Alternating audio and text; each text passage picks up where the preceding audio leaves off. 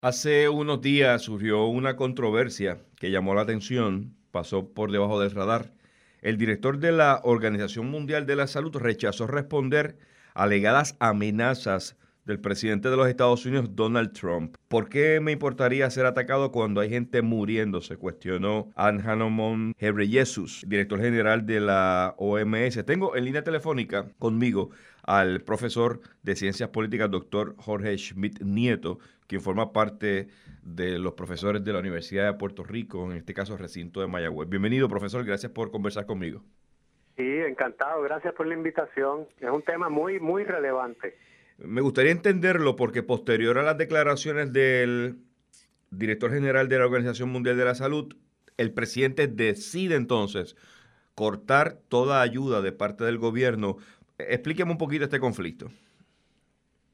Bueno, eh, este es el clásico, la clásica estrategia de buscar un enemigo externo para eh, distraer la atención y evitar eh, afrontar las consecuencias de tus decisiones a nivel nacional.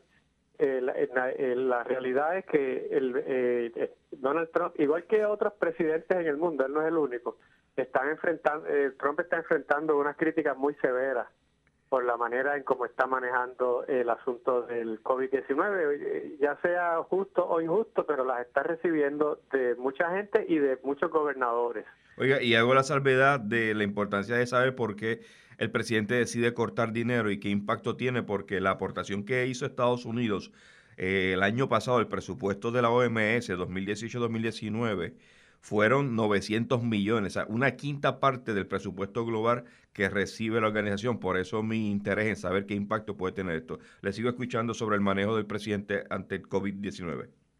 Y esos 900 millones son en dos años, son 400, como 450 cada año, eso es porque es por es bianual que se mm. hace ese presupuesto. Okay. Pero es el que más, el, el eh, es como representa a 15% del presupuesto de la organización, es el país que más da, pero también es el país que más da al Fondo Monetario Internacional, a la ONU. Eh, eso, es, eso es así porque eso se tira una la OMS, la Organización Mundial de la Salud, hace una fórmula de lo que le eh, toca a cada país basado en su población y en su riqueza. Y pues Estados Unidos es el país más rico. Así que representa 15%. Ese 15% no es en bloque, sino que Estados Unidos lo envía, pero para, para programas específicos, para atender, digamos, la malaria o el dengue o el polio, ya va eh, obligado ese dinero, no es para fondo operacional así en general. En todo caso, es, eh, bueno, pues eh, el mensaje que Trump le envía a su gente, los mensajes políticos tienen que ser sencillos y repetitivos. Y el mensaje es que el problema es que China se creó este virus que nos lo envió a nosotros y lo está protegiendo el comunista director de la Organización Mundial de la Salud. Ese mensaje que usted escuche que es bien fácil de repetir, de entender y de procesar, ese es el mensaje que está llevando Donald Trump. No es culpa mía, es culpa de los comunistas chinos o de la OMS. Y, y eso es la, la estrategia de utilizar información correcta o parcialmente incorrecta y manipularla, ¿verdad? Porque sí es cierto que el director de la OMS es comunista, él había sido parte del gobierno de Etiopía, él, es izquierdista, pero eso no quiere decir que la, la Organización Mundial de la Salud sea izquierdista, porque esa es una organización de las Naciones Unidas.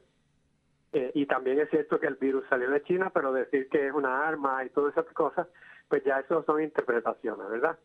Así que a nivel nacional, eh, aunque a nosotros quizás nos parezca extraño por qué pelearse en este momento con la OMS, pero a nivel nacional hay mucha gente que estando en año electoral ese mensaje le puede llegar y podría servirle para evitar el daño político del manejo de, la crisis. Ahora, a nivel internacional, sí ha tenido más repercusión en el sentido de que está solo.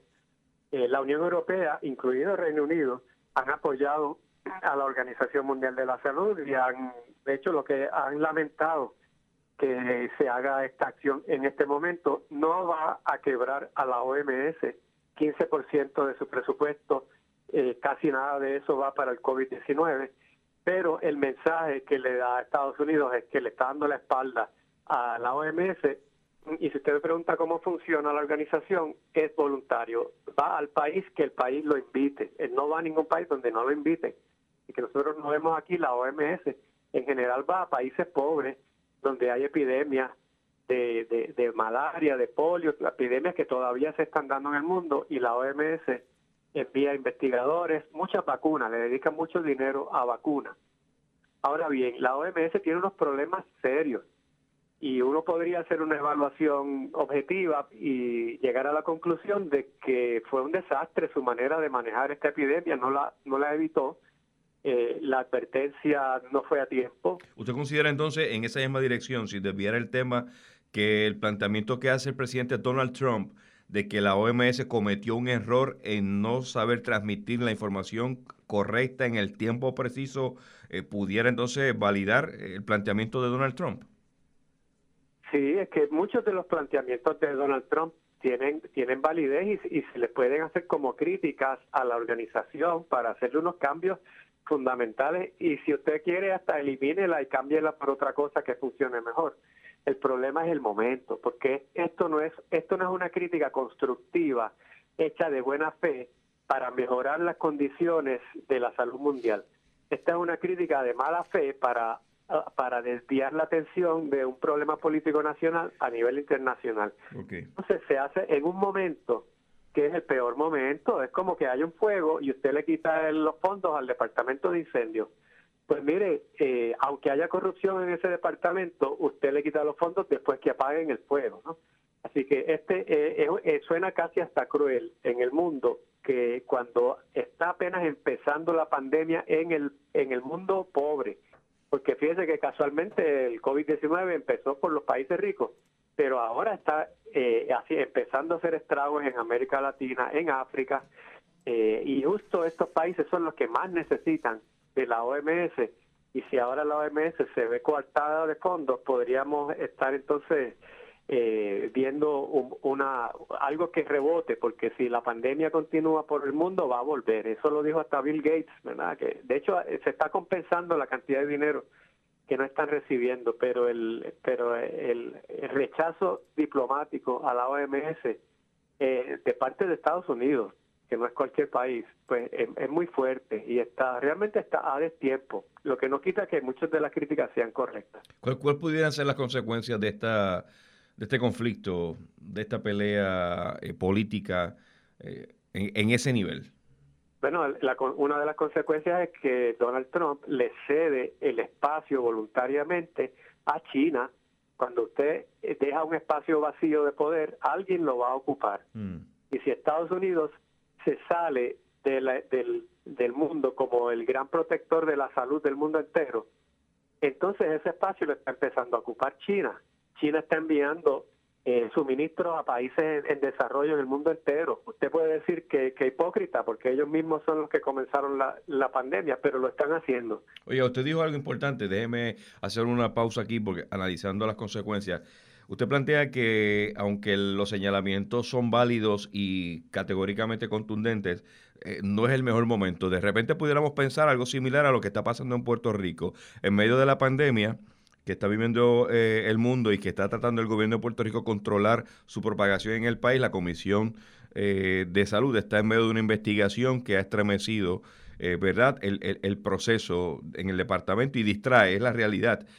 En el caso de Donald Trump versus la la OMS se puede ver de la misma manera, una intromisión eh, eh, fuera de tiempo, pero eh, el hecho de que se plantea de que la OMS tuvo mala intención o, realizó una mala gestión encubriendo la expansión del coronavirus. O sea, estamos hablando de palabras serias, profesor Schmidt. O sea, el, el, el haber probablemente provisto esa información en el justo momento que se necesitaba, probablemente el impacto en los Estados Unidos fuera menor. ¿No, no es válido entonces ese reclamo del presidente? Bueno, no, porque no fue no fue así, no fue como él lo describe, porque la, OMS dijo a principios de enero, en la primera, la segunda semana de enero, dijo que la, subestimó la fuerza de la pandemia, pero ya en 10 días había dicho todo lo contrario y, y ya había, o sea, rectificó pronto déjeme citar al presidente. El, presidente dice, instruyo a mi gobierno a detener la financiación mientras se realiza una investigación sobre el papel de la OMS en la mala gestión y el encubrimiento de la expansión del coronavirus. ¿El presidente Donald Trump se va a arriesgar a comprometer a hacer una declaración como esa sin tener una base eh, documentada que justifique esa declaración? Claro que sí, Trump lo hace todo, constantemente. Sí, tira, tira de la baqueta. Es lo que digo de una, de una, de una verdad parcial. Ok. encubrimiento es una palabra, ya es ya, ya estamos hablando de intención. Hay, hay unos hechos. La OMS, ah, como el 13 de enero, eh, declaró que no estaban seguros, no sabían si realmente esto se transmitía de humano a humano.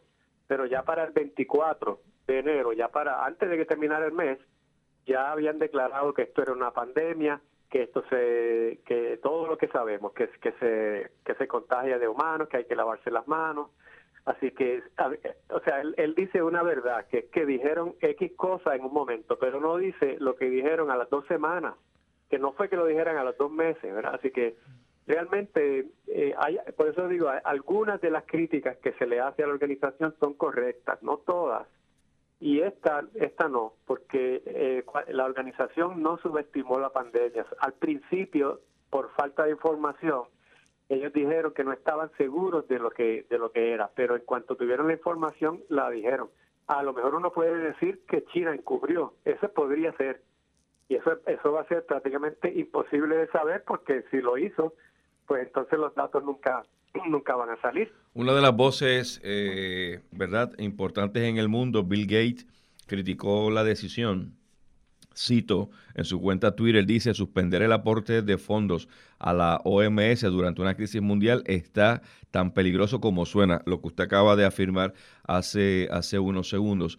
Eh, ya en esta parte final, ¿cuál usted entiende entonces que cómo el mundo manejaría, cómo la organización entonces va a poder manejar eh, la realidad del COVID sin el apoyo de Estados Unidos? ¿Lo podrá lograr? Sí, pues, por ejemplo, Bill Gates, ¿qué hizo Bill Gates? Pues le, le, le, envía 150 millones de su fundación. Mm. O sea que el, eh, así a corto plazo, y la Unión Europea le va a enviar una cantidad de dinero, a corto plazo no va a cambiar tanto y realmente, vamos a decir la verdad, no es la OMS la que está conteniendo la pandemia, son los gobiernos del mundo. Ahora que entre a gobiernos más pobres, a países más pobres, ahora la OMS puede tener un papel eh, más importante allí. Pero hay, hay que repensar lo que, lo que es la organización, los poderes que tiene. Eh, eh, ha dejado al descubierto que fue inefectiva. La OMS fue inefectiva en esto, es la verdad. Ahora, eso quiere decir que hay que darle la espalda y removerle el, eh, el dinero justo en medio de la pandemia, pues son, por supuesto que no. Eso, eso es una barbaridad. Jorge Schmidt, nieto, profesor de Ciencias Políticas de la Universidad de Puerto Rico, recinto de Mayagüez. Desde la redacción para Guapa Radio, Rafael Ángel Pérez Colón.